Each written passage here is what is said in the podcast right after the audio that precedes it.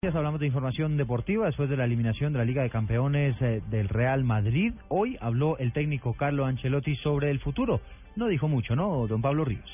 Ante tanta especulación sobre su futuro, el técnico del Real Madrid, Carlo Ancelotti, se mostró reacio a hablar del tema y aseguró que está enfocado en lo que resta de liga, que son el encuentro de mañana contra el Español y la última fecha contra Getafe. Además, el italiano manifestó el respaldo a su plantilla tras la eliminación de la Liga de Campeones. Soy orgulloso de esta plantilla, creo que lo hemos dado todo. Eh, después la evaluación final la vamos a hacer al final de temporada. Todavía la temporada no ha terminado, todavía estamos peleando por la liga. Eh.